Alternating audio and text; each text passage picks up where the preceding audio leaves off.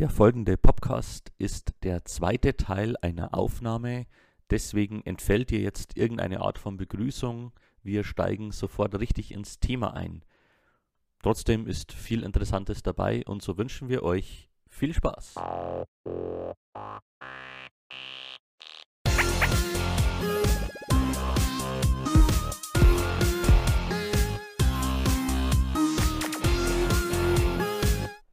Ja, wir verlassen jetzt so ein bisschen die düsteren Gefilde inhaltlich, bleiben aber im Dramabereich und vor allem werden wir nun über einen Film sprechen, den ich wieder im Kino gesehen habe. Du hast am Anfang vom Jahr, ja, du hast am Anfang vom, äh, vom Jahr, vom, am Anfang von diesem Podcast ja schon gesagt, äh, wir haben den Kinofilm in der Liste und erstmal möchte ich einfach betonen, wie schön das war, äh, wieder im Kino zu sein.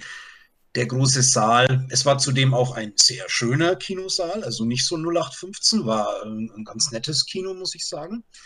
Und ja, eben der Saal, die Leinwand, ähm, es wird dunkel, äh, man ist so in dem Film wirklich ausgeliefert äh, man hat nicht irgendwie 150 andere Sachen um einen herum, die man auch parallel oder stattdessen machen könnte. Man hat gezahlt, man sitzt da, man muss sich mit dem Film auseinandersetzen. Und ja, das äh, seit einem guten halben Jahr das erste Mal wieder Kino. Das war schon was Besonderes. Mhm. Ja, und nun zum Film. Äh, es war No Man Land. Nomad Land. Äh, der diesjährige Oscar-Gewinner auch. Ähm, von einer Frau, äh, Chloe Zhao, also eine chinesische Frau, meine ich. Und es geht um eine ältere Dame, um eine Witwe, gespielt von Frances McDormand, die man jetzt aus äh, Three Billboards Outside Ebbing, Missouri vor allem kennen dürfte und die für diesen Film auch einen Oscar bekommen hat, also für Nomadland. Ja, und sie spielt äh, eine Frau, ihr Mann ist gestorben, ähm, ihre, die, die Mine, wo sie, glaube ich, gearbeitet hat, beziehungsweise wo auch ihr Mann gearbeitet hat, wurde dicht gemacht, weswegen die ganze Kleinstadt, wo sie gelebt hat, eigentlich vor die Hunde gegangen ist und so eine Geisterstadt geworden ist, alles hinweggezogen.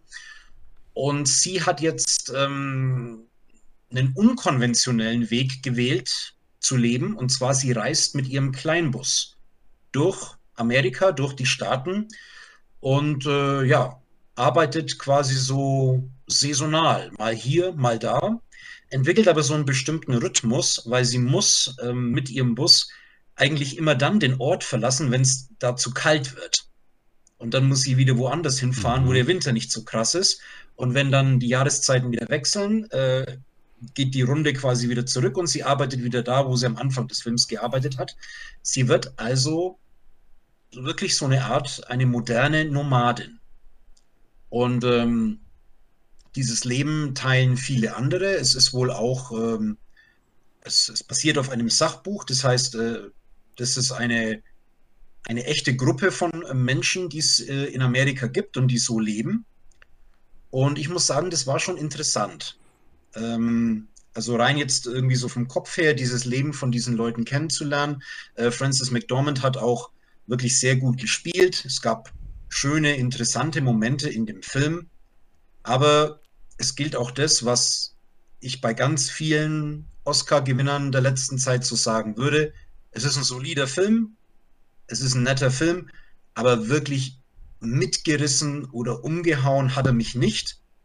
Und wenn ich jetzt so an die ganzen Filme denke, die jetzt ähm, ja noch kommen und auch bei den Oscars teilweise eine Rolle gespielt haben, dann hoffe ich doch sehr, dass das für mich nicht äh, der beste Film dieses Jahr ist, dass da schon noch ein bisschen mehr kommt. Mhm.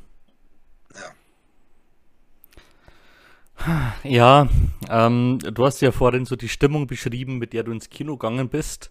Das heizt natürlich Erwartungen auch an und so ein Film wird dann natürlich äh, hoch erwartet, eben mit diesen Lorbeeren.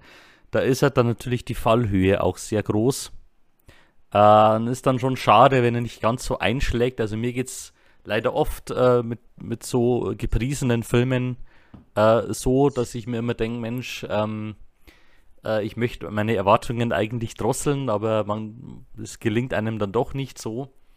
Äh, nichtsdestotrotz freue ich mich drauf, diesen Film zu sehen, kann jetzt vielleicht auch ein bisschen besser einschätzen, was mich erwartet äh, und freue mich vor allem eben auch auf die Kinoerfahrung. Ich weiß zwar nicht, ob das der erste sein wird, den ich im Kino sehen kann. Also bei mir machen die jetzt dann Anfang Juli auf. Ähm, und äh, der wurde jetzt noch nicht so wirklich angekündigt bei mir in den Kinos. Da ist er halt wahrscheinlich auch wieder ein bisschen zu nischig. Aber ich hoffe dann doch, dass ich ihn im Kino sehen kann. Ja, du ähm, hast aber auch ein Drama gespielt, äh, welches sich in Amerika abspielt. Ja, ich habe es gesehen und nicht gespielt. Äh, ähm, ja, natürlich. ja, äh, ja ein, ein Drama, das auch noch nicht äh, so alt ist, also vom letzten Jahr. Ich weiß gar nicht, ob der bei den Oscars irgendwo aufgetaucht ist. Das weiß ich auch nicht so Aber genau. da ist er vielleicht auch zu klein. Es äh, mhm. handelt sich um niemals selten, manchmal immer, beziehungsweise im Original Never, Rarely, Rarely Sometimes, Always. Und äh, es dreht sich um ein, eine junge Frau, eine Teenager, also eine Teenagerin in Pennsylvania, die feststellt, dass sie schwanger ist und ähm, das Kind abtreiben möchte. Und sie ist bei der Ärztin und äh, die äh, ja, erzählt ihr eben oder fragt sie eben, was sie, was sie vorhat und, und ob sie das Kind äh, nicht austragen möchte, denn äh, es gibt ja Menschen, die adoptieren wollen, dann spielt sie da irgendwie ein Video vor, ähm, also äh, wo so ganz horrormäßig ähm, äh, Abtreibungen skizziert und äh, sie stellt ihm auch fest, dass sie ohne Einwilligung ihrer Eltern ähm, äh, keine Abtreibung in Pennsylvania vornehmen darf und beschließt deshalb mit ihrer Cousine nach New York zu fahren, wo das möglich ist und verbringt da eben einige Tage in dieser Stadt äh, und muss eben ja äh, diese ganzen Prozeduren durchgehen und es wird relativ nüchtern erzählt, was diese beiden Mädchen in der Stadt erleben, äh, wie sie da diese verschiedenen Stationen durchgeht. Unter anderem eine sehr starke Szene, wo sie einfach befragt wird, wie es zur Schwangerschaft kam und, und ähm, ja, wieso sie sich für eine Abtreibung entscheiden möchte, wo das eben diese Antwortmöglichkeiten sind, also never, rarely, sometimes, always, äh, wo dann eben auch einfach deutlich wird, dass es äh, wohl keine äh, gewollte oder äh, ja, gewollte Schwangerschaft ohnehin nicht, aber ähm, dem scheint auch kein äh, äh, kein einvernehmlicher Geschlechtsverkehr vorangegangen zu sein. Ähm, ja, und es erzählt eben, wie gesagt, relativ nüchtern diese Stationen, die sie dadurch fährt, bis hin zu dieser Abtreibung. Uh, ungeachtet dessen, wie man zum Thema Abtreibung steht, glaube ich, ist es dann doch ein wichtiger Film, einfach um auch einmal gesehen zu haben, was es oder wie es, wie das aussieht, wie, wie sich das anfühlen, also wie sich das scheinbar anfühlt, wenn man, wenn man sich auf den, wenn man diese Prozedur durchläuft. Ähm, mich hat der Film ein bisschen ratlos zurückgelassen. Also ich wusste, ich wusste das nicht recht einzuordnen, was, was auch die Aussage des Films sein will, ob die bewusst so distanziert ist oder ob da mehr dahinter steckt, was sie den Zuschauern mitgeben will. Für mich waren da mehr Fragezeichen eher und also für mich war das nicht ganz nicht ganz ja. befriedigend. Also ich habe den Film ja auch gesehen und auch hier in einem früheren Podcast mal erwähnt. Bei mir ist es schon eine Weile her. An ein paar Szenen erinnere ich mich, vor allem an diese Befragungsszene, die du da auch erwähnt hast, weil die auch also wirklich stark von ihr auch gespielt war. Überhaupt äh, darstellerisch ähm, kann man eigentlich nicht viel dagegen sagen. Ich weiß aber auch, dass mir der Film, ich sag mal, die, die ethische Fragestellung von dem Thema nicht ausreichend dargestellt hat. Ja. Oder dass der, ich sag mal, das Thema nicht vom Kind her oder von dem entstehenden Kind her gedacht hat und dass es eben primär um die Frage ging, wie schaffe ich diese Abtreibung und nicht, soll ich es eigentlich machen? Ja. Und ähm, es wird dann natürlich, vor. es wird natürlich dann auch in dem Film ein entsprechendes Umfeld geschaffen, ähm, wo man ihr das dann schon auch irgendwie nachsehen kann, dass sie sich nicht diese Frage stellt. Aber irgendwie, ja, kommt natürlich dann auch so die persönliche Meinung zu dem Thema mit rein, aber mir war es eben nicht ausreichend oder vielseitig, vielschichtig genug. Ja. Ja, du hast das Umfeld angesprochen. Ähm, es gab da eben auch eine Rolle, also die des Vaters, ähm, die ich, also ich, ich habe nicht ganz verstanden, was diese Rolle, wozu oder, oder was diese Rolle genau eigentlich aus. Ich, ich habe die Rolle nicht verstanden. Von dem, mhm. außer eben, dass es ein sehr toxisches Umfeld ist, in dem das genau, Mädchen ich glaub, aufwächst. Dass, ich glaube, dass ich glaube, sie lernen, glaube ich, einen Mann kennen, den man irgendwie als halbwegs angenehm bewerten kann. Aber ich kann mich auch täuschen, weil ich nicht mehr so ganz weiß, was mit dem passiert. Das ist einer, den sie in New York irgendwie kennenlernen. Aber ich bin ja. jetzt auch nicht mehr so hundertprozentig sicher, was mit dem alles passiert. Aber ich erinnere mich an einen sehr widerlichen Chef von ihr und ja. äh, ihrer Cousine da und so. Und ähm, ja, natürlich mag es so ein Umfeld geben, aber es wirkt dann schon, gerade so bei dem Thema so ein bisschen so hinkonstruiert, ähm, dass man sich die Frage, ob jetzt das mit der Abtreibung richtig oder falsch ist, dass man die sich gar nicht stellen muss in so einem Umfeld. Und ja, ähm, ich war jedenfalls nicht wirklich zufrieden mit dem Film und ich habe ja dann auch so als Gegenprogramm äh, damals den äh, 24 Wochen, den äh, deutschen Film mit dem äh, Bjane Mädel, Mädel äh, habe ich angeführt. Und den fand ich um einiges gelungener. Mhm. Ja. ja. der steht für mich noch aus, aber ähm, den möchte ich auf jeden Fall auch noch sehen, ja. Ja, ein äh, schwieriges Thema ähm, und wir bleiben, ja, wir bleiben bei schwierigen zwischenmenschlichen Geschichten äh, mit dem nächsten Film. Ich habe endlich den letzten Film von Stanley Kubrick gesehen. Eyes Wide Shut. Und ja, der letzte Film, den der äh, große Kubrick äh, vollendet hat. Ich glaube, dass er auch wenige Zeit, äh, wenige Wochen nachdem da die, die letzte Schnittfassung fertig war, auch gestorben ist.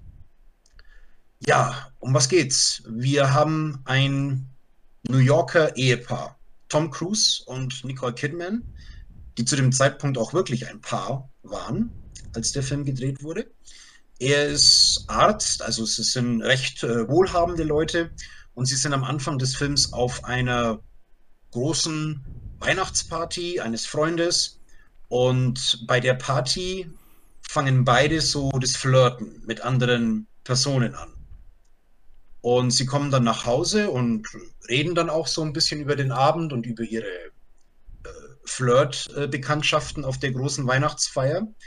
Und da gesteht dann Nicole Kidman Tom Cruise, dass sie während eines früheren Urlaubs eine Fantasie hatte mit einem anderen Hotelgast. Sie hat da zwar nichts gemacht, aber sie hat da doch sehr, äh, sehr eindeutig äh, eine, eine Zuneigung, eine gewisse Lust äh, bei diesem Mann gespürt äh, Tom Cruise hat keine Gelegenheit, das mit seiner Frau wirklich auszudiskutieren, weil sein Pieper geht an und er muss zu einem sterbenden Patienten. Und als dann die ganze Sache vorbei ist, geht er nicht nach Hause, sondern er streift durch die New Yorker Nacht. Und das, was seine Frau ihm da gesagt hat, dieses Geständnis, das treibt ihn richtig um, hat so sein ganzes Selbstverständnis, sein, sein seine Vorstellung von seiner Ehe, da kippt es so richtig durcheinander. Und im Prinzip versucht er in dieser Nacht Gelegenheiten zu finden oder nach Gelegenheiten Ausschau zu halten, um untreu zu werden. Und diese Suche führt ihn dann auch auf einen Maskenball mit äh, sehr äh, dubiosen Leuten. Und ja, aus dieser seltsame Nacht erwächst dann auch so eine gewisse lebensbedrohliche Gefahr. So würde ich es jetzt mal stehen lassen. Ja, und ich muss sagen, der hat mir wirklich sehr, sehr gut gefallen. Es ist ein langer Film. Ich glaube, der ging schon fast zweieinhalb Stunden oder so. Ist auch recht langsam und gemächlich erzählt. Aber ich muss sagen, gerade so beziehungstechnisch und so in der Frage nach, ja, nach, nach, nach Liebschaften äh, zwischen zwei Menschen und äh, der Frage der, der Treue, des Vertrauens, waren da schon sehr interessante Sachen dabei. Und inszeniert top. Mhm. Ja. Ein echter Kubrick halt. Ein echter Kubrick. Also ich würde mal sagen, von den neuen Filmen, also die für mich neuen Filme, war das Wo ist seit Irreversible der beste für mich. Mhm. Ja. Ja, also ich habe den, das ist wirklich schon sehr, sehr lange her, dass ich den gesehen habe. Und ich kann mich nicht mehr an viel erinnern. Ich habe noch so Bilder im Kopf, eben von dieser Unterhaltung, die die zu Hause haben. In, mhm. glaube ich, also im, im, Bad irgendwie so teils und im Schlafzimmer. Mhm. Äh, und dann eben dieser Maskenball, das ist mir auch sehr in Erinnerung geblieben. Aber ich muss zugeben, darüber hinaus weiß ich nicht mehr so viel, aber ich habe ihn auch als sehr gut abgespeichert. Also ich müsste es mhm. wirklich einfach nochmal aktualisieren, weil ich habe den irgendwann als Jugendlicher mal gesehen. Ja. Ähm, den müsste ich auf jeden Fall nochmal neu auffrischen. Ja, ich, ich kann mir auch durchaus vorstellen, ähm, je nachdem, an was für einer Stelle man selber gerade im Leben steht, nimmt man den Film auch so anders natürlich wahr. Mhm. Mit diesen ganzen äh, Beziehungsfragen und ähm, ja, mich würde es auch durchaus interessieren, was da jemand dazu sagt, der schon äh, seit äh, langer Zeit in einer Ehe ist. Mhm. Ähm, da wird es vielleicht auch noch mal ein bisschen anders wahrgenommen, aber ähm, doch, also irgendwie ein, auch ein gemeiner und ein bisschen fieser Film äh, mit Spannung, mit seinen äh, ja äh, auch fragwürdigen oder leicht mysteriösen Momenten auch. Ja, hat wohl auch äh, so die Kubrick-Fangemeinde einigermaßen gespalten, so sein letzter Film, was mhm. ich gelesen habe. Müsste ich mich aber noch ein bisschen reinlesen, was da eigentlich so die Kritikpunkte waren. Aber ich war ziemlich happy mit dem Film. Ja, ja ein, ein Schlusswort dazu. Äh, ich glaube, ich habe es in, in, einem früheren Podcast schon mal gesagt. Äh, Kubrick ist halt für mich ein Regisseur, der nur einzigartige Filme gemacht hat. Also wo ich, wo ich jetzt keinen, äh, keine zwei irgendwie in eine Schublade stecken könnte und sagen könnte, ja, das ist so es ist so, so irgendwie so typisch Kubrick oder, oder so, auch thematisch sind die alle ja. so wahnsinnig unterschiedlich. Ähm, das ist schon wahnsinnig beeindruckend von seiner Seite her, äh, in welchen Feldern der sich einfach ausgetobt hat. Ähm, das schaffen nicht viele Regisseure. Ja. Ja, ähm, Kubrick, ein Ausnahmeregisseur. Ich würde sagen, auch ein, einer der großen Regisseure ist schon auch äh, Robert Zemeckis. Ja. Und ähm, auch er hat äh, sehr viele unterschiedliche Filme gemacht. Ähm, einer, den ich jetzt hier noch vorstellen möchte, ist aus dem Jahr 2000 Castaway mit Tom Hanks in der Hauptrolle. Tom Hanks spielt einen höheren Mitarbeiter von FedEx und äh, ist da stark in der ganzen äh, Logistik äh, eingesponnen. Er hat also, also Zeit ist sozusagen das große Thema in seinem Leben und er muss alles planen. Er hat einen sehr engen Terminplan und er muss das auch wirklich gut durchplanen, um überhaupt Zeit mit seiner Freundin, gespielt von Helen Hunt, äh, zu haben. Ja, und äh, aufgrund seiner Arbeit befindet es sich kurz nach Weihnachten, meine ich, ähm, in einem Flugzeug und dieses Flugzeug gerät in ein Unwetter und stürzt ab. Tom Hanks ist der einzige Überlebende. Er schafft es auf eine kleine, einsame Insel und ist dort allein und muss überleben. Größtenteils auch mit Hilfe von, äh, von, äh, von Dingen, äh, von, von FedEx-Paketen, die äh, vom Frack dann angespült werden. Und ja, äh, eine große Herausforderung für ihn ist es einfach, äh, nicht durchzudrehen auf dieser Insel und dann irgendwie auch so einen Überlebenswillen zu behalten und äh, einen Plan zu erarbeiten, von dieser Insel runterzukommen, weil nach einer gewissen Zeit zeichnet es sich auch ab, dass er von dieser Insel nicht geholt werden wird. Er wird dort nicht gefunden werden. Er muss eigentlich wieder raus aufs Meer und ähm, ja, diesen Schritt zu planen und zu wagen, ist auch ein großer Aspekt des Films. Es ist ein recht intensiver Film, der dann größtenteils auch ruhig erzählt wird, weil ich sag mal so 70, 80 Prozent des Films ist Tom Hanks der einzige äh, menschliche äh, Darsteller in diesem Film. Aber er macht es halt wirklich ganz äh, große Klasse, finde ich. Und ja. Äh, da beweist er halt, dass Tom Hanks einer der größten Schauspieler ist, ja. die wir haben. Ja. Das kann ich so unterstreichen. Also er trägt den Film da wirklich richtig gut durch. Äh, du hast es ja schon angedeutet, ähm, er muss einiges tun, um nicht äh, verrückt zu werden. Und äh, ich glaube, ähm, das sollte auch, oder das ist so popkulturell schon bekannt. Äh, ich glaube, dass das auch Menschen bekannt ist, die den Film nicht kennen. Äh, mhm. Zu den Fundstücken aus der Fracht gehört eben auch ein Volleyball. Und ich glaube, ja. er, er schneidet sich mal in die Hand und, und wirft dann den Ball weg und dann ist da so eine Art Gesicht drauf. Und äh, das ist dann eben Wilson, sein Ansprechpartner. Und ich muss sagen, das will ich jetzt nicht spoilern, aber äh, zum Ende hin des Films passiert etwas. Ähm, das rührt mich jedes Mal wieder erneut zu Tränen. Ja. Ähm, Und man hält es am Anfang des Films, also wenn man zum ersten Mal sieht, man würde es nicht für möglich halten, dass wegen so einer Szene dann diese Emotionen so freigesetzt werden. Ja, aber es ist, äh, ja, es ist Wilson. Ja. Und äh, das bleibt mir auch immer in Erinnerung und deswegen schaue ich den Film auch immer wieder gerne. Ich, ich mag ihn wirklich. Es ist wirklich ein toller Film. Er hat schon auch eine ziemliche Länge, ist schon auch, auch länger, aber Tom Hanks trägt es wirklich durch. Absolut. Im nächsten Film gibt es auch ähm, viele tolle Darsteller, aber vor allem einen sehr guten Darsteller. Ähm, Mats Mikkelsen spielt in dem nächsten Film äh, eine der beiden Hauptrollen, möchte ich mal sagen. Ich möchte über Adams Äpfel sprechen. Ein Film aus dem Jahr 2005, ein dänischer Film von äh, Anders Thomas Jensen. Ich hoffe, ich habe es richtig ausgesprochen. Ähm, ja, Adams Äpfel ist für mich schon ein spezieller Film, ein besonderer Film und ich glaube, da spreche ich auch für uns beide. Mhm. In meinem Fall war es so, dass ich den Film ja gesehen habe, da war ich so 17, meine ich. Und es war so die Zeit, wo ich sagen würde, da hat sich so mein Filmgeschmack so ein bisschen bewusster entwickelt und ich habe angefangen, nach Filmen zu suchen, die ich für tiefgründiger und gut halte. Also genau, und da war das halt einer von mehreren Filmen, die da so in die Zeit so reingefallen sind.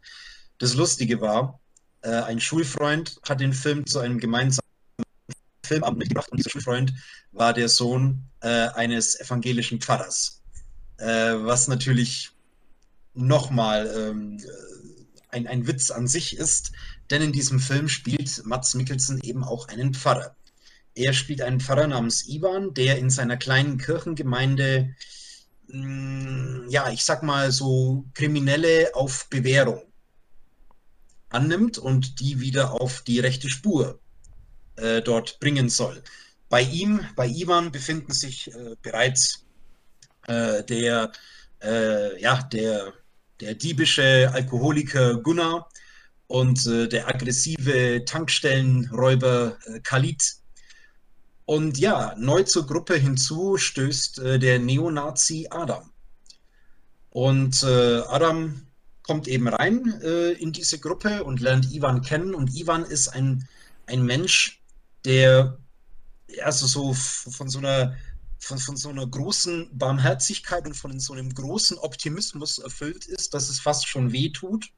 Also nicht nur fast, es tut Adam auch wirklich weh.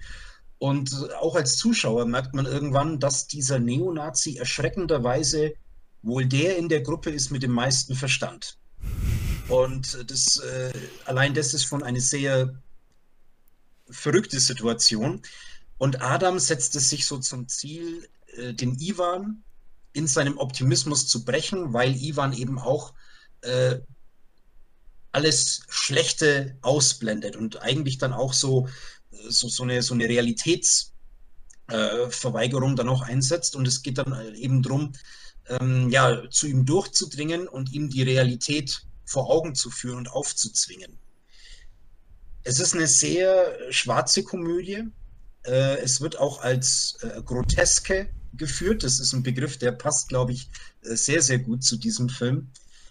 Es ist lustig, es ist aber auch tiefgründig, nachdenklich und auch philosophisch, theologisch sehr, sehr interessant.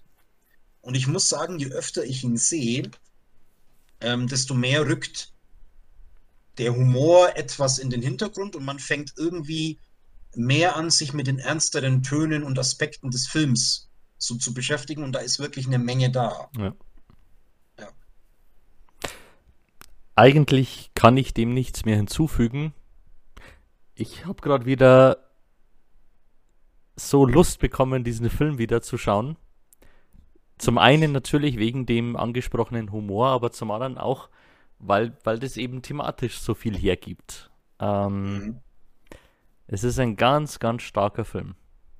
Ja, also es kommen jetzt äh, hier noch, äh, noch ein paar sehr gute, aber ich möchte einfach mal sagen, äh, Adams Äpfel ist äh, einer meiner Lieblingsfilme. Ja, und den ja. sollte man wirklich mal gesehen haben. Auf jeden Fall. Ja, wir bleiben bei einer gewissen religiösen Thematik mit dem nächsten Film, den ich gesehen habe, nämlich Lourdes von Jessica Hausner. Ähm, Lourdes ist ein sehr bekannter und viel bereister Wallfahrtsort in den Pyrenäen, ähm, wo es eben Marienerscheinungen gab, wo es auch so eine Grotte gibt mit Wasser, äh, dem ja eine heilende Eigenschaft nachgesa nachgesagt wird. Und äh, wir äh, begleiten eine Frau, die ist mit einer Malteser Reisegruppe dabei. Äh, Christine heißt sie. Und ähm, sie hat MS, äh, sitzt in einem Rollstuhl, kann sich nur wenig bewegen, also braucht viel Pflege. Ähm, die ja, erhält sie vor allem durch eine äh, Schwester, eine Krankenpflegerin, äh, namens Maria, dargestellt von Lea Sudon. Ähm, und äh, dieser Film lebt vor allem von Zwischentönen. Also Christine kommt dahin und sie erzählt so in Gesprächen, dass sie jetzt eigentlich nicht wahnsinnig gläubig ist. Also es gibt da, äh, es gibt da einen, äh, ja, ich bin mir jetzt nicht so sicher bei den Rängen mit den mit den Maltesern. Es gibt einen jungen Mann, äh, den kennt sie von einer anderen Reise her nach Rom. Da sagt sie dann, ja, Rom hat ihr sehr gefallen, weil das ist so kulturell und hm, mit dieser Wallfahrt da, also da kann sie jetzt eigentlich eh nicht so viel anfangen. Es gibt dann eine Schwester, äh, die diese Fahrt leitet, die ja sehr strikt ist und, und alles sehr geordnet macht und dann so betont, was das ist. Und es gibt ganz viele so Zwischengespräche, gerade so zwischen anderen Personen, die eben über Wallfahrt und über Heilungen sprechen. Und da gibt es dann so nette Unterhaltungen, wo die dann sprechen, ja, der letzte, der letzte Mann, der hier in der Grotte geheilt worden ist, äh, der saß auch im Rollstuhl und konnte dann wieder gehen. Und dann schaltet sich da jemand ein und sagt, ja, ja, aber ähm, äh, das hielt nicht lang, also das zählt nicht als Wunder. Ähm, und so gibt so, so ganz interessante, interessante Töne. Ähm, was ich so spannend fand, dass man so nach und nach mehr auch über die anderen Personen, also abgesehen von Christine, von anderen Personen erfahren hat, was die für Beweggründe hab, haben, was die auch für Päckchen äh, für sich tragen. Ähm, und so viel sei gesagt, im Laufe dieser Reise spürt Christine plötzlich, dass sich bei ihr etwas verändert, bis zu einem Punkt, an dem sie sich wieder bewegen und gehen kann. Und äh, da auch so ansatzweise wird dann eben auch angedeutet, dass dann Prozesse beginnen zu untersuchen, ob das ein Wunder ist, ob das echt ist oder ob das nicht vielleicht einfach nur so ein Schub sein kann, dass sie jetzt halt so zeitweise mal wieder ein bisschen gehen kann. Ähm, und äh, äh, wo dann ein ganz interessanter Satz fällt zwischen Mitreisenden. Und das, das finde ich, war das, das, also so der Punkt, was mich so beeindruckt hat, dass es nicht nur darum gegangen ist, wie Christine es erlebt, geheilt zu werden, sondern wie die anderen damit umgehen. Und bei manchen die Frage auftaucht, warum wurde die jetzt geheilt? Warum nicht der da? Der mhm. ist doch ganz gläubig und der kommt doch jedes Jahr nach Lourdes. Warum wurde der nicht geheilt? Also okay. viele, viele spannende Fragestellungen.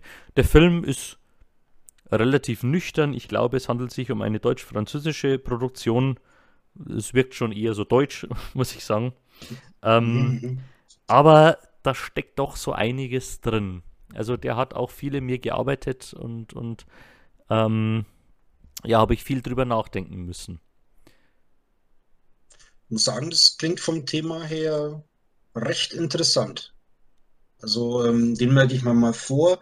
Lea Seydoux sehe ich auch sehr gern. Ich sehe gerade der Film aus dem Jahr 2009. Da wird sie noch recht jung auch gewesen sein. Ja, da war sie noch nicht ja. so weit, ja. Ähm, ja, durchaus. Ähm, you got my attention. ja, ähm, und wir bleiben bei einem religiösen Thema mit dem nächsten Film namens I Am Michael. Und dieser Film erzählt eine, also auch wahre Geschichte von einem Mann namens Michael Glatz.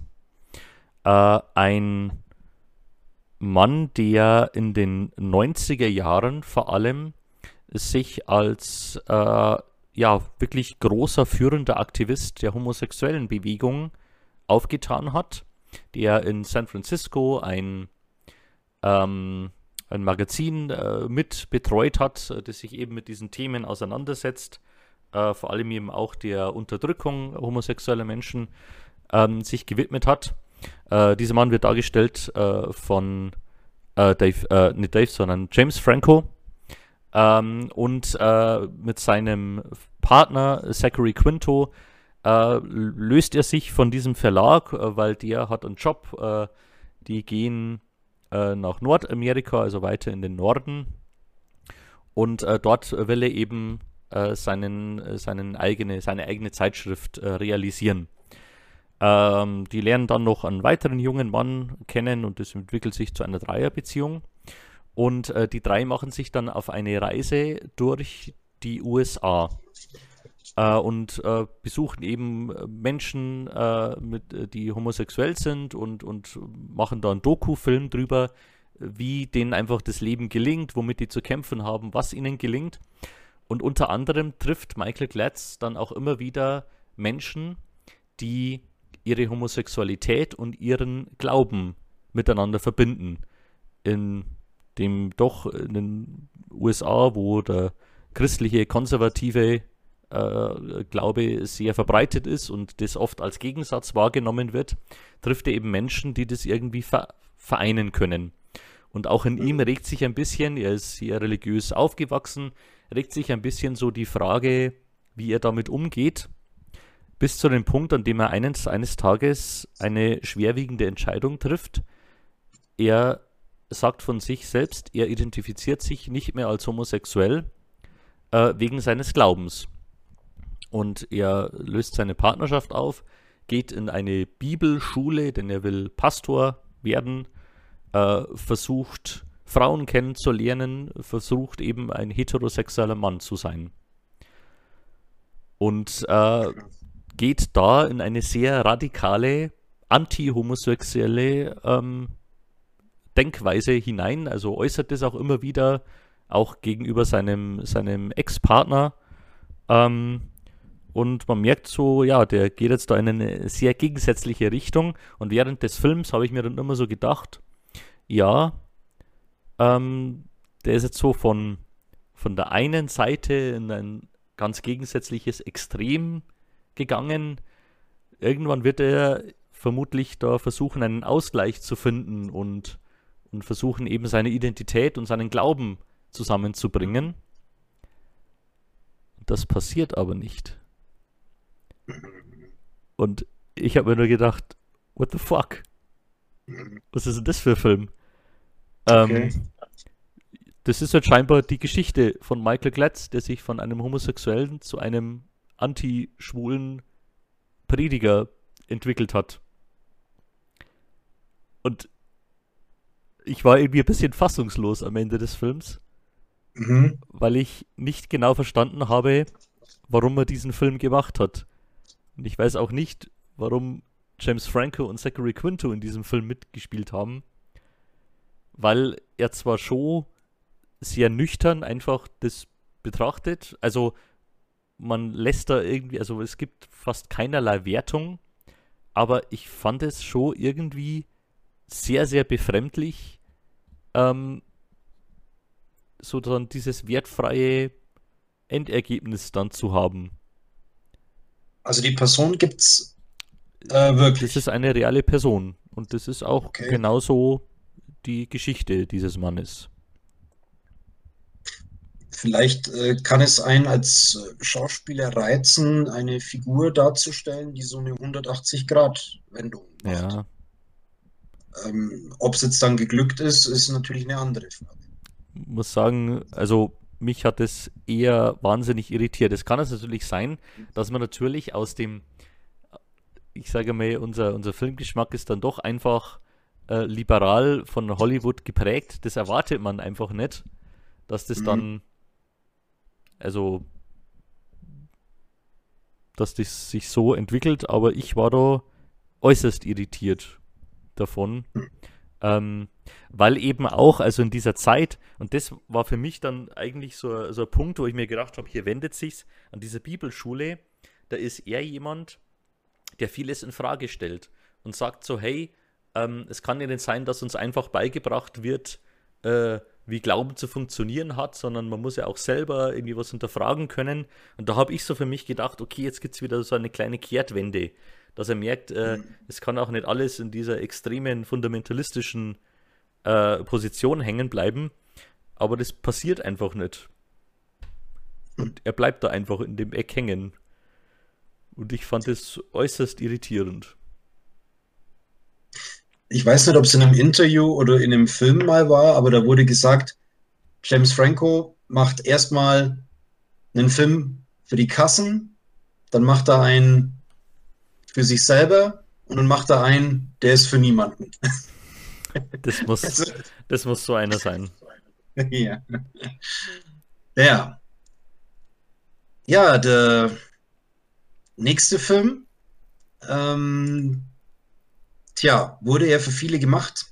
Ich weiß nicht, wie erfolgreich er war, aber ich meine, dass es so über die Jahre schon einen gewissen äh, Bekanntheitsstatus erreicht hat, weil sich wohl einfach rumgesprochen hat, dass das ein verdammt guter Film ist. Ja. Und ja. Äh, wenn jetzt hier welche sind, äh, uns welche hören, die den noch nicht gesehen haben, bitte, bitte anschauen, weil das ist nämlich wieder ein Kandidat von der Sorte hervorragender Film.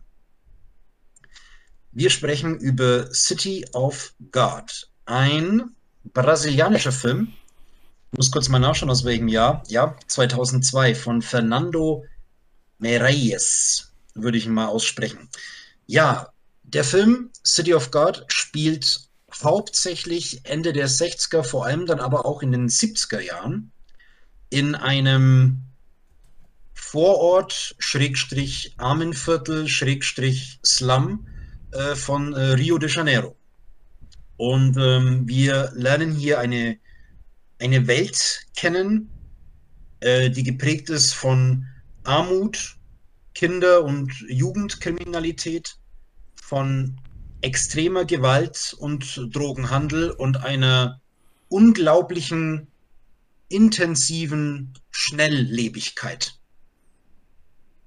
Unsere Hauptfigur in einem gewissen Sinne ist äh, Baskapé, äh, der ein junger Mann ist, dürfte 16, 17, meine ich, sein.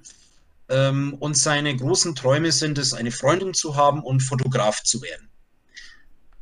er ist einer, der so das Herz am rechten Fleck trägt, möchte ich mal sagen, aber er lebt halt einfach in dieser City of God und äh, hat in diesem Umfeld eigentlich kaum Chancen, irgendwas auf die Reihe zu bekommen, äh, irgendeinen legalen, sicheren, äh, optimistischen Weg irgendwie einzuschlagen, weil dieser Strudel aus äh, Gewalt, äh, Drogen und äh, Verstrickungen einfach viel zu mächtig ist. Und vor allem gerät er da, also unser, unsere Hauptfigur auch in einen Bandenkrieg, wo äh, der allerschlimmste Spieler in diesem Bandenkrieg ein Psychopath namens Locke ist. Also wirklich eine, eine sehr faszinierende Filmfigur, muss ich sagen.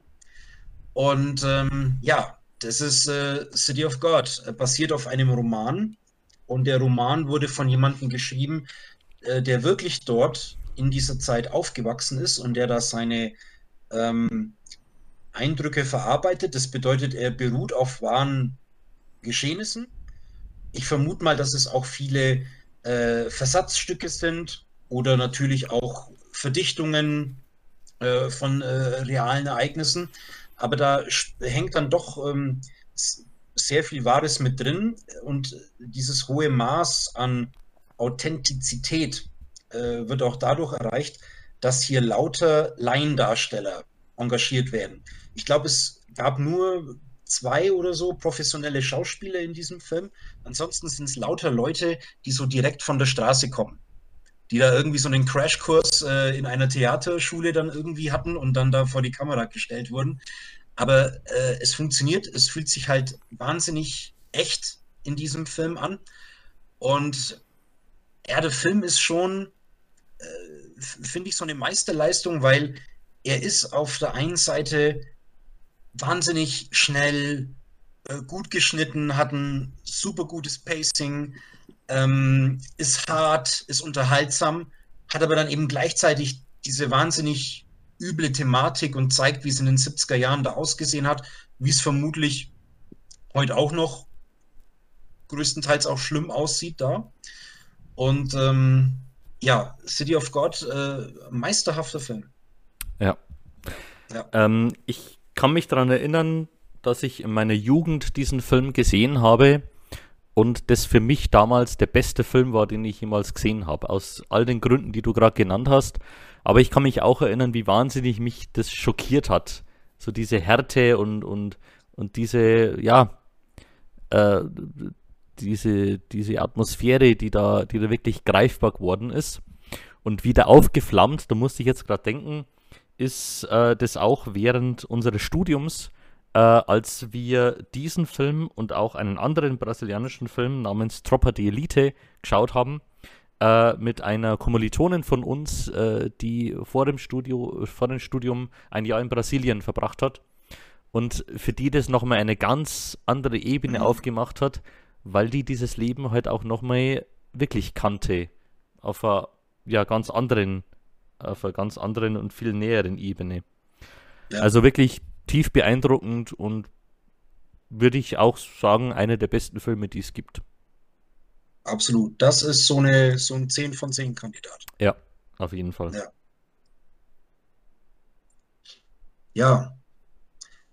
Von City of God ähm, von Brasilien äh, gehen wir in ein, in ein weit entferntes Land. Wir gehen nach Mittelerde, äh, wo die Dinge auch nicht zum Besten stehen. Ähm, Mittelerde, natürlich, ich habe Der Herr der Ringe gesehen, aber nicht die große, äh, grandiose Spielfilmtrilogie von Peter Jackson, über die hast du ja auch schon mal in, äh, in einem Podcast gesprochen.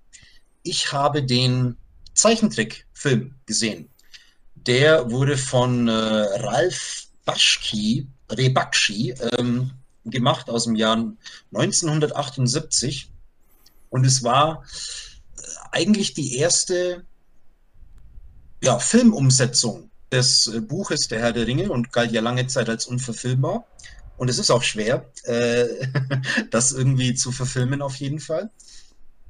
Naja, und die Geschichte ist natürlich bekannt. Es geht um den Hobbit Frodo, der in den Besitz äh, des einen Ringes äh, kommt, der dem dunklen Herrscher Sauron gehört. Dieser Ring muss vernichtet werden, sonst äh, wird Mittelerde, die freien Völker Mittelerdes werden untergehen, wenn dieser Ring nicht vernichtet wird. Und ja, der Film äh, umspannt sozusagen den ersten und zweiten Teil äh, des Herrn der Ringe, also die Gefährten und die zwei Türme, endet direkt nach der Schlacht von Helms Klamm, ziemlich unvermittelt. Und ähm, ja, dann ist auch erstmal Schluss. Es sollte eigentlich ein zweiter Teil kommen, der dann die Rückkehr des Königs behandelt. Aber wohl aus Budgetgründen ist es nie wirklich was geworden. Äh, es gab dann schon noch eine Verfilmung, eine Zeichentrickverfilmung von äh, Der Rückkehr des Königs.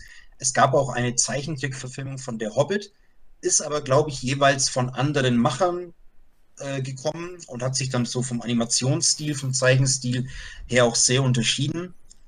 Dieser Bakshi hat für den Herr der Ringe ein äh, Verfahren gewählt. Äh, ich vergesse mal, wie es heißt, deswegen muss ich nachgucken. Äh, Rotoskopie das funktioniert ja quasi so, du verwendest auch echte Schauspieler, aber du überzeichnest die. Und das ist äh, in dem Film quasi vermischt mit herkömmlichen Zeichentrick-Animationen. Äh, auf der einen Seite interessant, auf der einen Seite ist mir auch nicht so ganz klar, warum jetzt genau an den Stellen diese Schauspieler verwendet werden und woanders nicht. Also das kam mir so ein bisschen äh, wahllos irgendwie vor. Ähm, ja, man merkt im Film auch an, dass er schon sehr gehetzt ist, weil er packt quasi von der Handlung her das, wo Peter Jackson sechs Stunden hat, in zwei Stunden ungefähr. Und da bleibt natürlich wahnsinnig viel auf der Strecke, was äh, Charaktere, Momente und so weiter angeht. Es ist auch so, dass manche Charakterdesigns äh, ein bisschen befremdlich sind. Also Boromir sieht zum Beispiel aus wie ein 1A-Wikinger. ähm, der da äh, anscheinend irgendwie mit seinem Wikinger-Schiff irgendwo gelandet ist und hinten ums Eck warten noch Wiki und die starken Männer, aber er ist jetzt irgendwie da. Äh, Gandalf hat in dem Film auch ein paar sehr seltsame mimische und äh, gestische äh, Momente, wo man auch nicht so wirklich weiß, woher jetzt das genau kommt. Ähm, ja, aber auf der anderen Seite ist es schon auch irgendwie charmant, hat auch einen echt guten Soundtrack, muss ich sagen. Der steht auch ganz gut für sich alleine, der ist richtig gut. Und ja, Peter Jackson hat selber auch gesagt, äh, viele Szenen sind vom Ansatz her gut und es gibt auch einige Szenen in Peter Jacksons Trilogie, wo er diesen Zeichentrickfilm auch äh, aufgreift und da so eine kleine Verbeugung, so eine kleine ja. Hommage macht. Ja. ja, da kennt man so manche Szenen. Mir fällt es da spontan ein, wenn die Hobbits sich unter dieser Wurzel verstecken und der genau. Nazgul mit dem Pferd oben drüber steht, das ist, glaube ich, fast so eins zu eins äh, wie in diesem Zeichentrickfilm äh, bei Peter Jackson genau. auch umgesetzt. Ja, ich glaube, in diesem Film kommt Tom Bombadil auch nicht vor, oder? Nein, der fehlt auch. Also auch am Anfang wird äh, einiges gestrafft.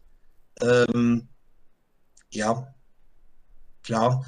Ähm, aber das ist jetzt nicht irgendwie so das, das, das größte Problem des Films. Ich meine, Peter Jacksons Trilogie hat ja auch ohne Tom Bombadil funktioniert. Richtig. So nett äh, der auch irgendwie ist. Ja, ne? ja. Aber ja, klar. Ja, ja ich habe den als Kind mal gesehen. Äh, ja. Und ich weiß, also ich, ich kannte ja Herr der Ringe äh, da noch nicht. Mich hat es sehr fasziniert und daraufhin habe ich dann die Bücher gelesen und äh, habe mich da in den, in den Kosmos hineinbegeben. Vielleicht äh, muss man sich als Fan äh, dann diesen Film auch mal wieder anschauen.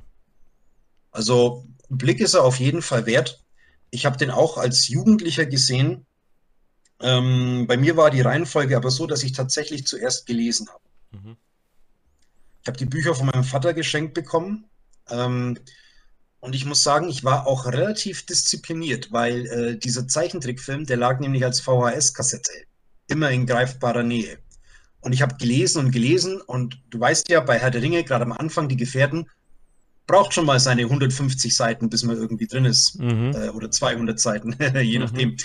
Und ähm, die Versuchung war schon da, einfach äh, den Film zu gucken und die Geschichte mitzubekommen. Aber ich habe dann tatsächlich den Film erst angefangen, wo ich mit die Gefährten durch war und habe dann auch nach, äh, nach, der, ähm, nach dem Ende der Gemeinschaft des Ringes auch Stopp gemacht die zwei Türme gelesen, dann den Zeichentrickfilm gesehen und dann war auch schon fast Weihnachten und es kam Peter Jacksons Die Gefährten ins Kino. Ah, cool. Ja. Ja, da hat es gut zusammenpasst. Das ja, es war die, äh, es war die beste Zeit meines Lebens. Tja, und äh, zur besten Zeit meines Lebens zählt irgendwie auch der letzte Film, äh, den ich besprechen möchte. Ähm, ja, wobei ich sagen muss, es gibt mittlerweile auch Filme, die ich besser finde. Aber damals äh, als, äh, als Jugendlicher fand ich den einfach überragend. Und zwar Braveheart von und mit Mel Gibson.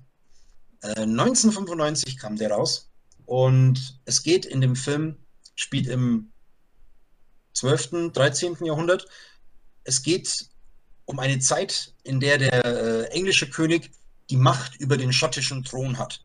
Und in Schottland sind die Adligen äh, wahnsinnig zerstritten und bekommen nichts auf die Reihe.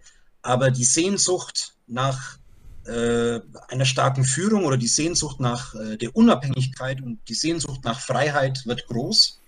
Und da tritt dann eben William Wallace, der Freiheitskämpfer, Mel Gibson, äh, auf und äh, schart Anhänger um sich und äh, zeigt es den Engländern. Es basiert auf der echten Figur des William Wallace. Wobei ich habe dann aus Neugierde nach dem Film so einen kurzen historischen Abriss äh, geguckt, äh, geschaut über den äh, echten William Wallace. Und ja, so viel Historisches ist im Braveheart nicht drin, äh, muss man sagen. Es war wohl auch so, dass kurze Zeit nach dem Tod von William Wallace schon da so die Legendenbildung äh, angefangen hat. Und ich glaube, dass so 150 oder 200 Jahre später dann auch von irgendeinem Dichter ein größeres Werk äh, aufgeschrieben wurde über William Wallace. Und genau bei diesem Werk hat sich äh, Mel Gibson dann auch sehr bedient, mhm. bei diesem Film. Es ist dann ganz nett, weil er im Film auch so ein bisschen mit Legendenbildung spielt.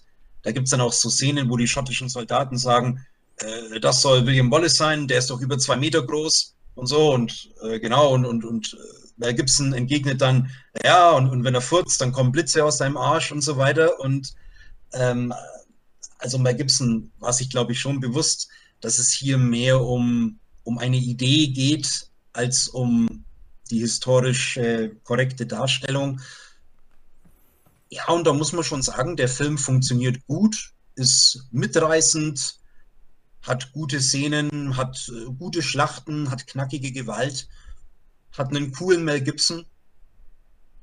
Und ähm, ich finde ihn jetzt, wenn ich jetzt mal vergleichen dürfte mit Gladiator, finde ich Gladiator schon den deutlich besseren Film.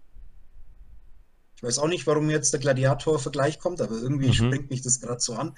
Ähm, aber doch, Braveheart kann man schon noch machen, auf jeden Fall. Ja. Ja, es gibt ja auch in der neueren Zeit ähm, immer wieder Filme, die in diese, diese Thematik hineinfallen, äh, so diese, diese mittelalterlichen äh, Kämpfe und, und der Freiheitskampf.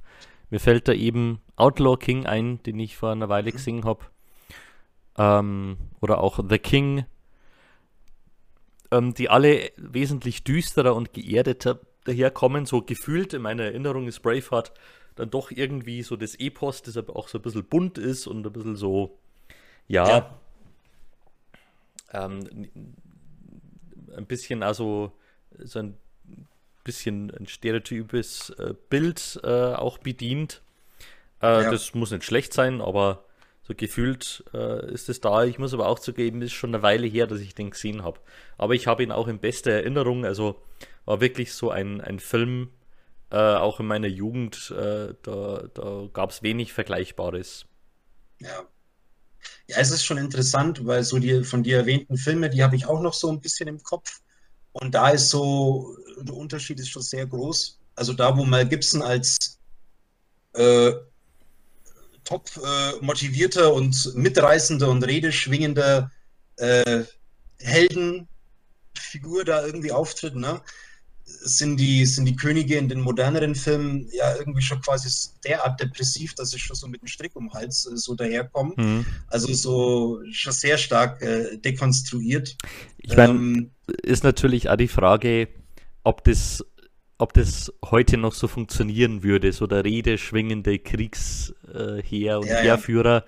das würde dann wahrscheinlich schon eher auch ähm, irgendwo ja. parodistisch wirken.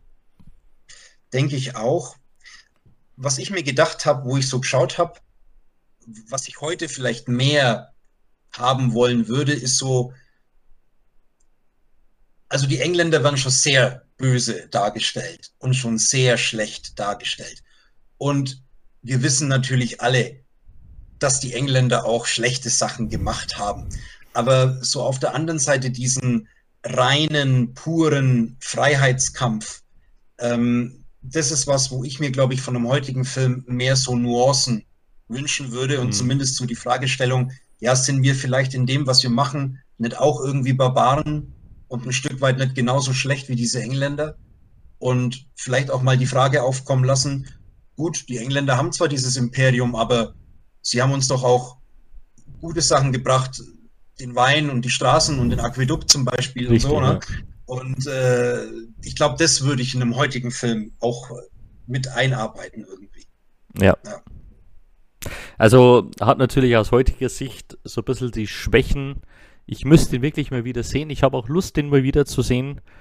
Ähm, und wirklich mal zu schauen, wie er heute auf mich wirkt. Aber ich habe ihn in, in sehr gute Erinnerung. Also äh, muss man vielleicht auch heute von der Person Mel Gibson wieder ein bisschen lösen. Äh, von dem hat man jetzt zwar auch, oder ich jetzt schon länger nichts mehr gesehen, ähm, aber da hat er schon was Großes geleistet, unbestreitbar. Es gibt eine, ein, eine, eine gro ein großartiges Zitat. Ich weiß nicht mehr, ob ich es eins zu eins wiedergeben kann, aber es ist so großartig, dass ich es versuchen möchte. Äh, es gibt in Braveheart, äh, es gibt ja diesen einen aus Irland, der sich der Gruppe anschließt. Und ähm, ja, und es geht quasi so in die Richtung, ja, dass irgendwie gesagt wird, äh, er ist ja wahnsinnig und, und, und er spricht irgendwie die ganze Zeit zu Gott. Und er sagt dann so, wenn ein Ire mit jemandem sprechen möchte, der ihm gleich, äh, gleich ist, dann muss er sich an Gott wenden. und das fand ich schon ganz cool. Ja, ja. ja.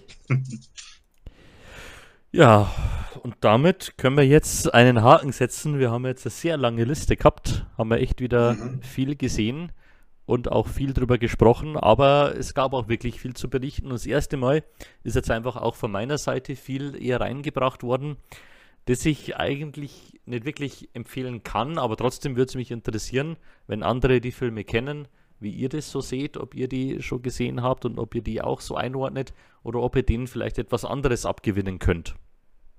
Genau, ist ja auch mal interessant, äh, vielleicht ja eben andere Meinungen ähm, zu hören, beziehungsweise auch mal über einen Film zu reden, der einfach nicht so gut bei einem angekommen ist. Ja.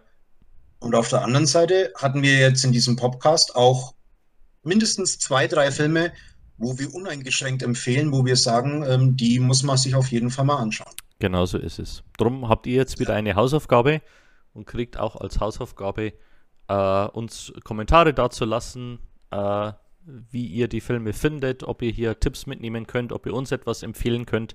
Und so freuen wir uns, wenn wir uns dann bald wiedersehen können zu einer neuen Ausgabe des Podcast.